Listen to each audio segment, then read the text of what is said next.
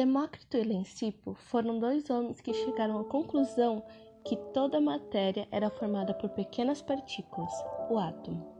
Com isso, teve origem dos modelos atômicos. A primeira pessoa a criar o modelo atômico foi Dalton.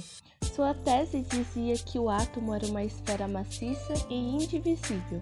Ele dizia também que os átomos não podem ser destruídos, mas sim reorganizados. Seu modelo era como uma bola de bilhar, dizia que os átomos se comportavam igual. Após alguns anos, o cientista Thomson criou o modelo atômico. Ele dizia que o átomo era uma esfera maciça, porém indivisível. Thomson, através de uma experiência de raios catódicos, descobriu o elétron e dizia que havia outras coisas, mas não descobriu. Seu modelo foi comparado como um pudim de passas, onde as passas são os elétrons.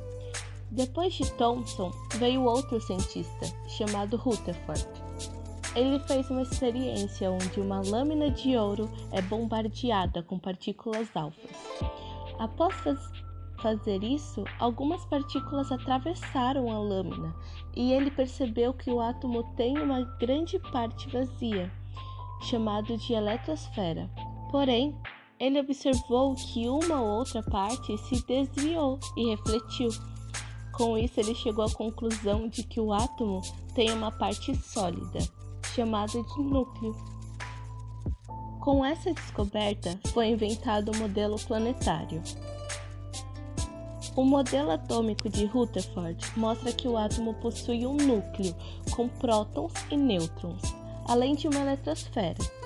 Para os elementos conhecidos atualmente, existe no máximo sete camadas que são representadas pelas letras K, L, M, N, O, P e Q. A distribuição eletrônica refere-se ao modo em que os elétrons estão distribuídos nas camadas ou níveis de energia que ficam ao redor do núcleo do átomo. Para que a distribuição ficasse mais fácil, o cientista Linus Pauling criou o diagrama de Pauling.